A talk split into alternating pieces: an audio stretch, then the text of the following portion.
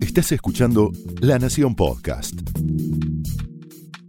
A continuación, el análisis político de Carlos Pañi en Odisea Argentina. Muy buenas noches, bienvenidos a Odisea. Estamos viendo en estos días, y lo vamos a seguir viendo en los días que vienen, un espectáculo. Ese espectáculo es muy variado, el espectáculo de cómo se está discutiendo la oferta electoral. Es decir, cómo están discutiendo los distintos eh, eh, eh, actores de la clase política cuál va a ser su propuesta frente al electorado para retener o conquistar el poder. En medio de ese espectáculo hay un caso muy interesante de observación y es cómo Mauricio Macri defiende, sostiene su candidatura.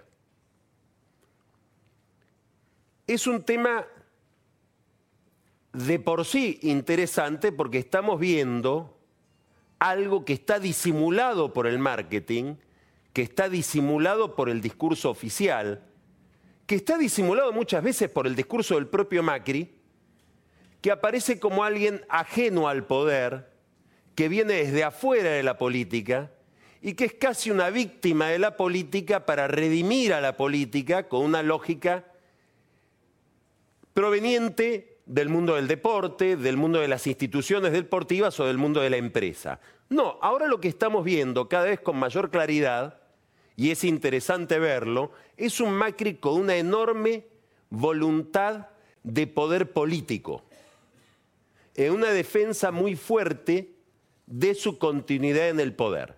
Más fuerte cuanto más desafiada está esa voluntad. Y hay que decir que en los últimos días, en esa pelea, le está yendo bastante bien. Se sostiene con bastante habilidad no solamente por méritos propios o porque algunos astros se le han alineado, sino sobre todo por deficiencias de sus competidores o de sus desafiantes. ¿Por qué Macri debe defender su candidatura? Bueno, hay una razón obvia.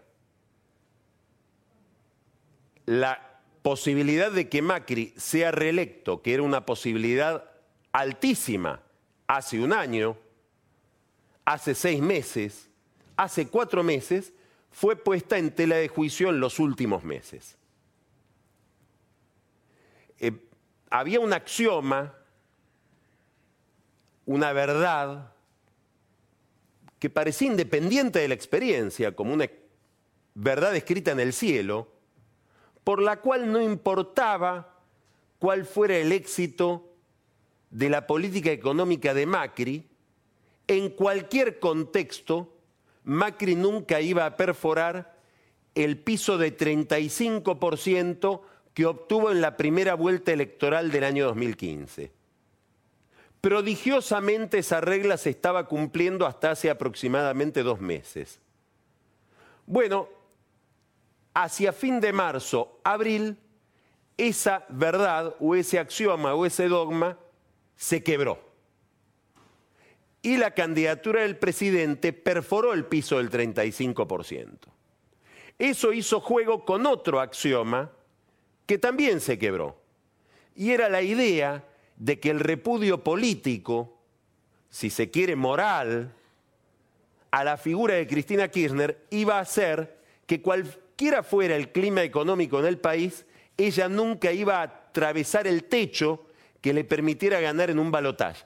Eso también se puso en tela de juicio. Esa verdad ya no es una verdad tan firme. Esto no quiere decir que Macri esté condenado a perder y mucho menos que Cristina Kirchner esté condenada a ganar. Pero son dos columnas sobre las que se organizaba la vida política que ahora se muestran frágiles. Esta vulnerabilidad de Macri se vuelve especialmente relevante dentro de Cambiemos.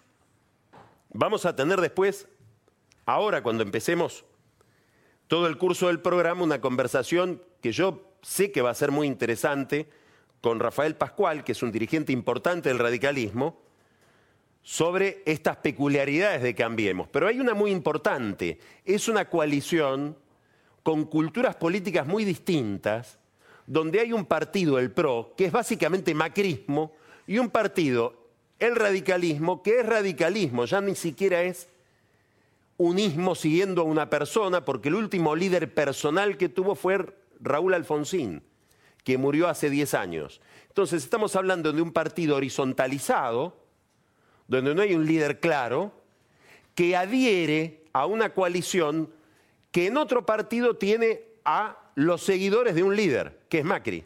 Es muy difícil ser del PRO, ser del PRO y no ser macrista. Bueno, esa coalición, que tiene un elemento adicional, que es Elisa Carrió, que es casi un partido en sí mismo, con una agenda muy peculiar de agitación, bueno, ¿cómo se amalgamó? Se amalgamó detrás de una regla muy sencilla, probablemente inconfesable, no sé si yo le pregunto después a Rafael Pascual si esta es la regla con la que se formó Cambiemos, si él me va a poder decir que sí. Pero yo creo que sí. Vamos todos detrás del que gana. El problema es que es cuando ese que ganaba ya no gana, o es dudoso su triunfo, y más todavía, cuando ese que no está tan claro que gane, es el presidente de la nación, es decir, es la cara del oficialismo es la dimensión del éxito o el fracaso de una experiencia de gobierno. Es un tema difícil de resolver y estamos viendo cómo Cambiemos intenta resolverlo delante de todos nosotros. ¿Cuáles fueron las razones por las que ese dogma, por el cual Macri podía hacer una política económica relativamente mala, con, prestaciones bastante deficientes y aún así mantenerse en un piso que le daba grandes posibilidades de victoria. ¿Por qué se quebró esa lógica? Por dos razones que están entrelazadas. El dólar, la inestabilidad cambiaria. En la Argentina el comportamiento del dólar no es solamente una variable financiera, es una señal de gobernabilidad, es una señal de previsibilidad económica. Y ligado al comportamiento del dólar, al comportamiento de la moneda, otro fenómeno que es la inflación. La pareja dólar e inflación pusieron en tela de juicio por la inestabilidad, el ascenso de la inflación y la caída del peso, la consistencia de Macri como candidato. Esta es la razón también por la cual, si medimos la solidez de la candidatura de Macri de acuerdo con estos valores, Macri tiene derecho a pensar en una mejoría y por lo tanto a pedir tiempo para no resolver quién va a ser el candidato de esta coalición y en el fondo a pretender seguir siendo él, que sería la situación más natural.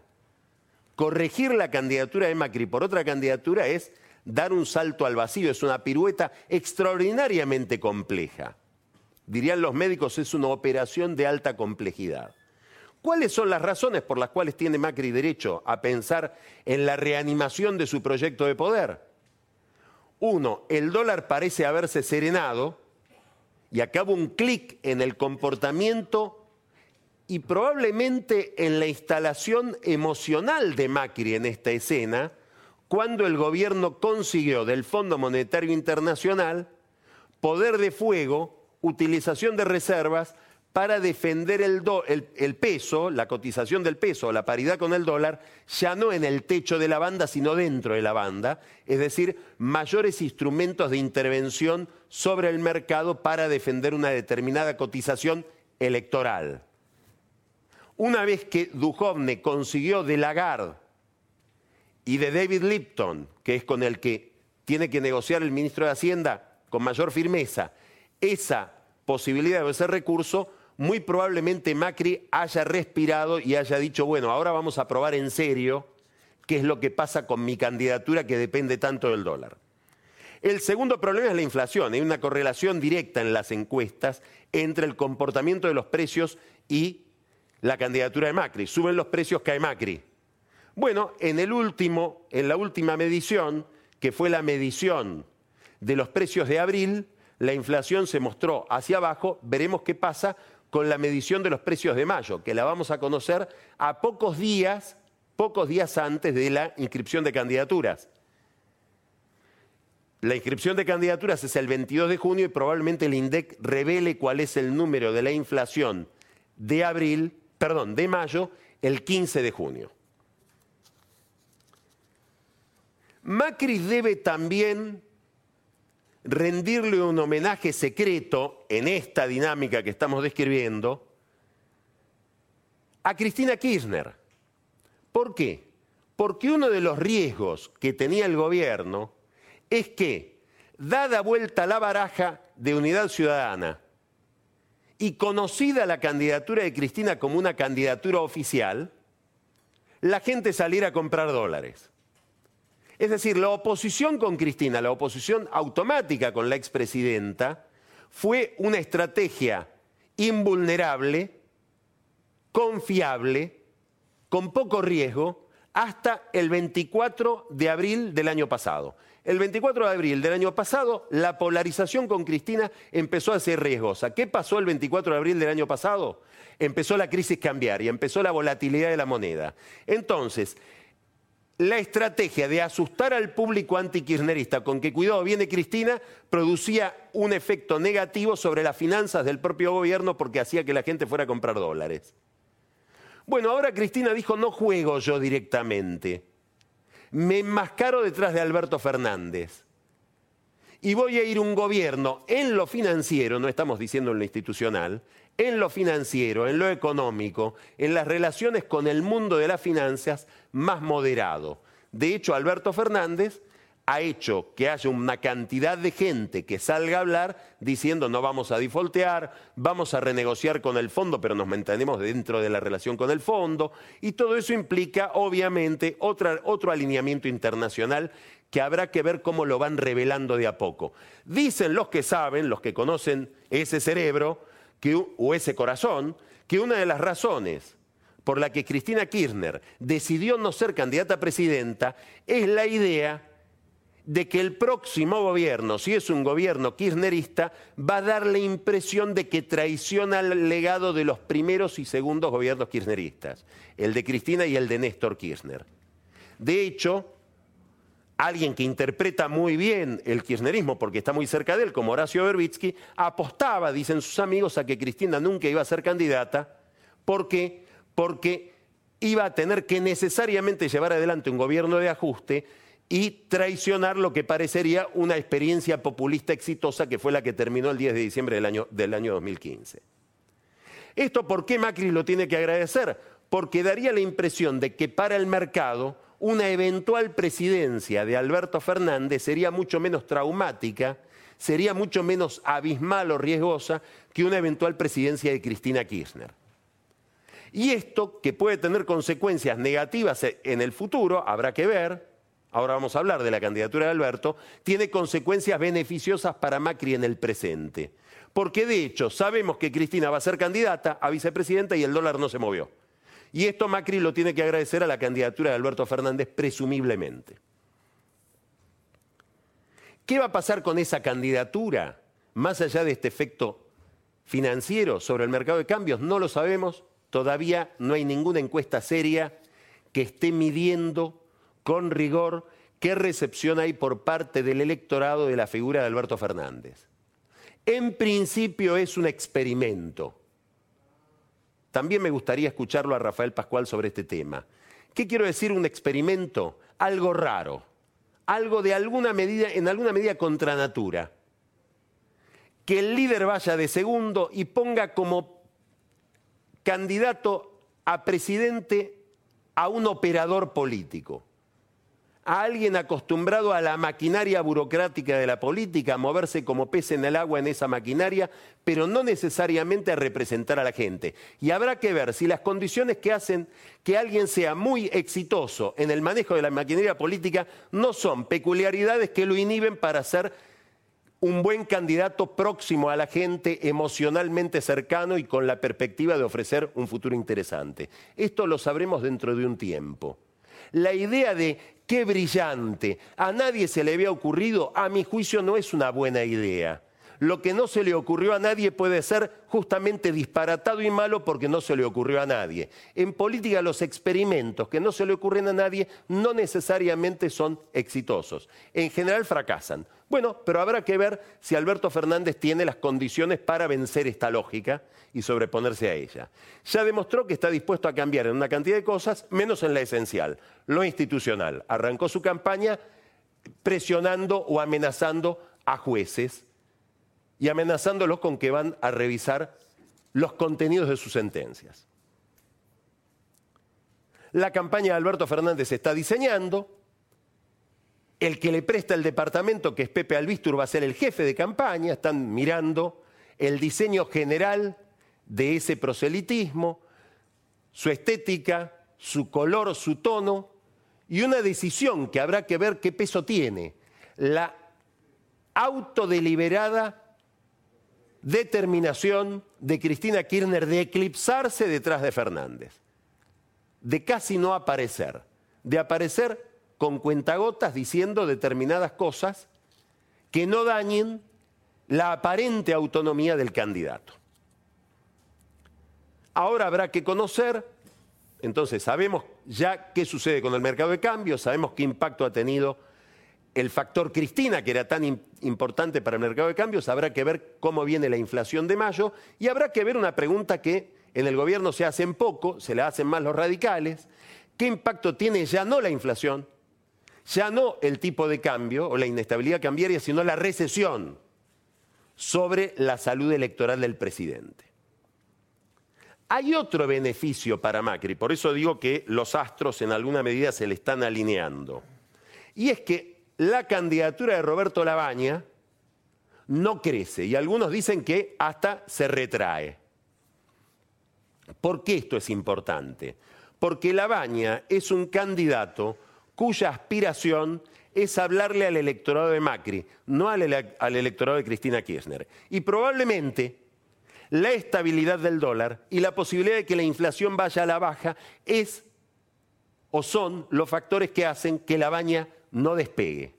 La baña está esperando que esa evolución se produzca, probablemente espere que la, recesión sea más corrosiva y mine de manera más eficiente el poder electoral de Macri, por eso no quiere ir a una primaria, porque dice ir a una primaria es ir a medirme en agosto cuando es muy temprano para decidir quién soy yo como candidato, déjenme llegar a las elecciones de octubre y no perder en una primaria que a lo mejor me descartan, mi mejor momento va a ser en octubre y ahí sí sabré si mido más de lo que mido ahora. Ahora mide muy poco.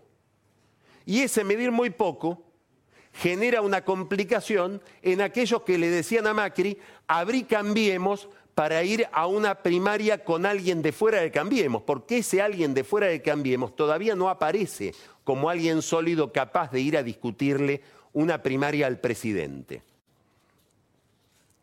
Esta es otra condición ambiental general de época muy favorable a Macri.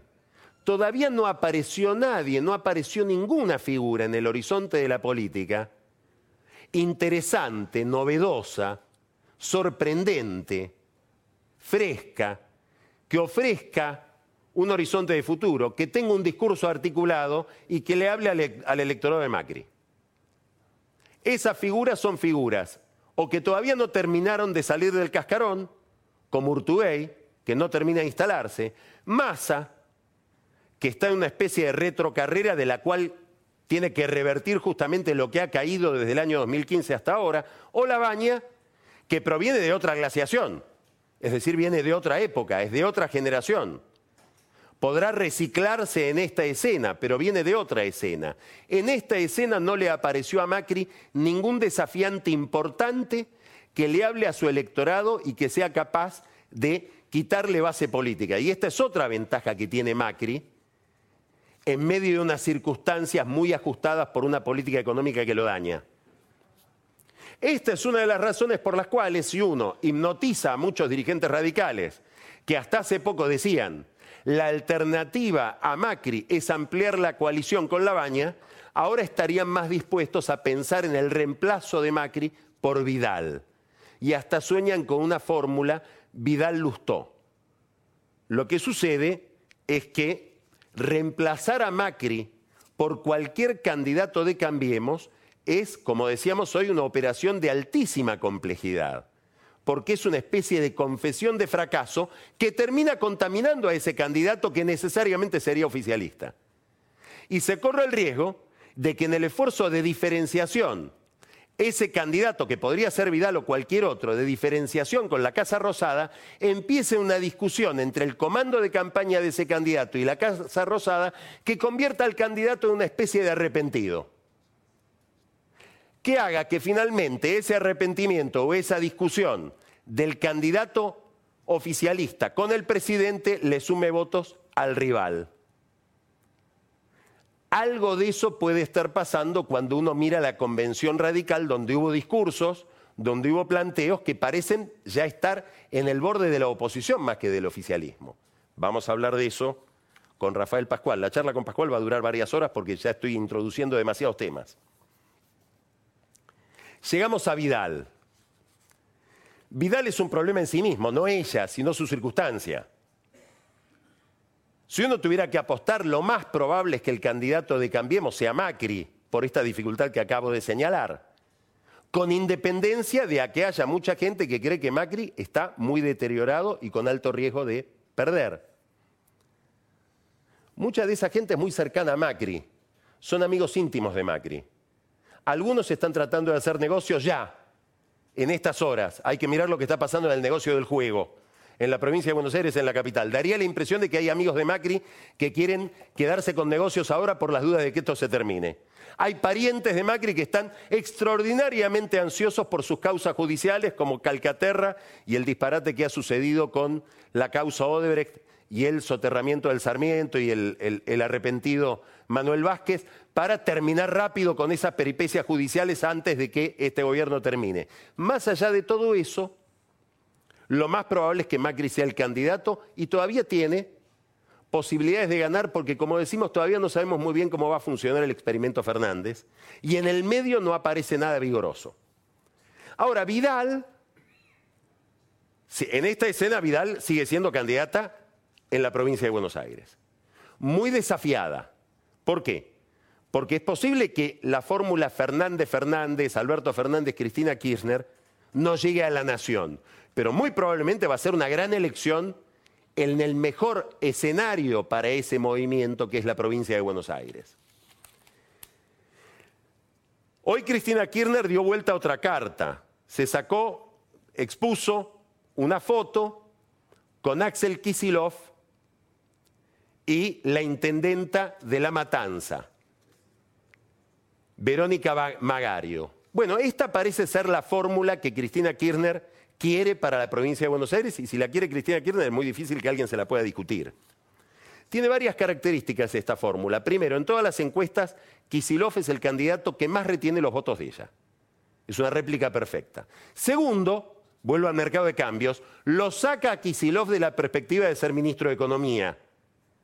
Los que están leyendo la política futura de este país desde el mercado van a celebrar que Kisilov sea candidato a gobernador porque elimina la posibilidad de un Kisilov ministro de Economía de Alberto Fernández. Tercero, es una mala noticia para los intendentes del conurbano.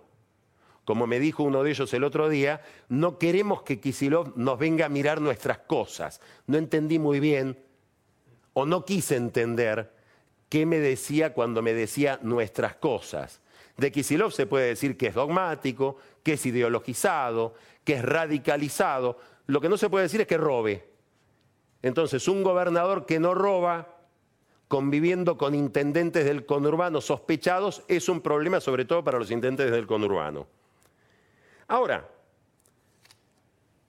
esta fórmula es una fórmula muy competitiva que hace que Vidal se pregunte, ¿y cómo hago yo para conseguir el corte de boleta que necesito para que la gente opte por mí cuando no opta por Macri? porque frente a, esta, frente a Cristina Kirchner, Alberto Fernández, muy probablemente Macri pierda en la provincia de Buenos Aires como candidato a presidente. Bueno, ese corte de boleta es muy difícil de producir, salvo que se institucionalice.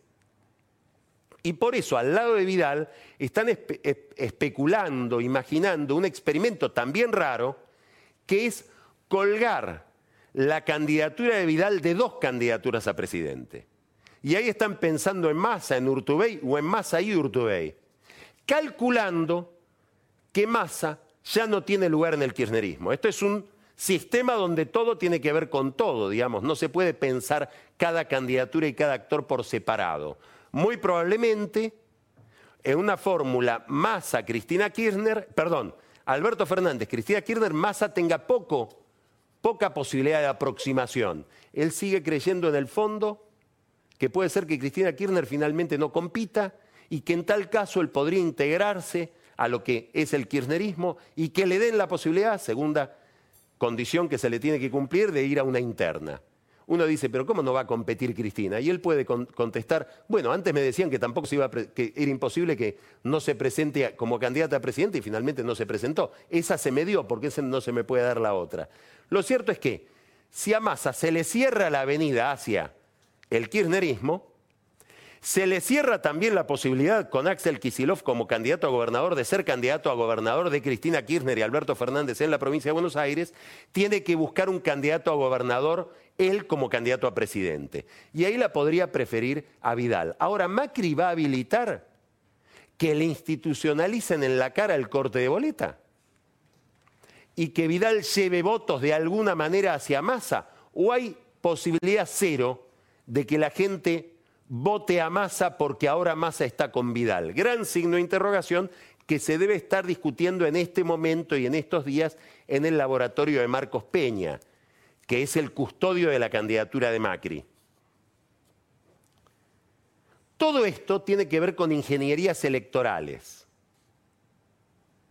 tiene que ver con alquimias que no siempre se dan. Hay algo que dice Jaime Durán Barba y que es cierto estamos en una época donde, por distintas razones, la debilidad de las burocracias, el auge de las nuevas tecnologías, la posibilidad de nuevas formas de comunicación, el voto es de la gente, no es de los dirigentes. Puedo armar el corralito que quiera para hacer que el voto circule de determinada manera y la gente me da sorpresas, como se demostró en el 2015. La pregunta es, ¿a Macri se le pueden alinear los astros porque la economía no está tan mal, no digo que esté mejor? A Macri se le pueden alinear los astros porque a los otros les va peor. Se le pueden alinear los astros, lo sabremos dentro de un tiempo, porque tal vez Cristina se equivocó con la candidatura de Alberto Fernández, como se equivocó con Aníbal Fernández, como que se equivocó con Vudú y como se equivocó en las, candidaturas testimoniales del 2009. La pregunta es, ¿alcanza con este discurso del gobierno para seducir a la gente? ¿Alcanza comprometer cuatro años más de déficit cero, reforma previsional, reforma tributaria, reforma laboral? ¿O este gobierno debe ofrecer algo que no sea solo continuidad? Una coalición que se llama Cambiemos. ¿Qué ofrece de cambio en el año 2019? La batería de ideas que hay en la cabeza de Macri, en su equipo de campañas es la que están mostrando o aparecerán nuevas promesas, un nuevo, una nueva explicación, un nuevo horizonte? ¿Alcanza con las obras, como lo de hoy en el Paseo del Bajo y el presidente diciendo con toda razón, esto no es relato, esto es cemento? ¿Cuál es la vitalidad intelectual, política, emocional de Macri para finalmente sostener su candidatura. Esto fue el análisis político de Carlos Pañi en Odisea Argentina, un podcast exclusivo de La Nación. Escucha todos los programas de La Nación Podcast en www.lanacion.com.ar. Suscríbete para no perderte ningún episodio. Estamos en Spotify, Apple Podcast, Google Podcast y en tu reproductor de podcast favorito. Seguí escuchando La Nación Podcast.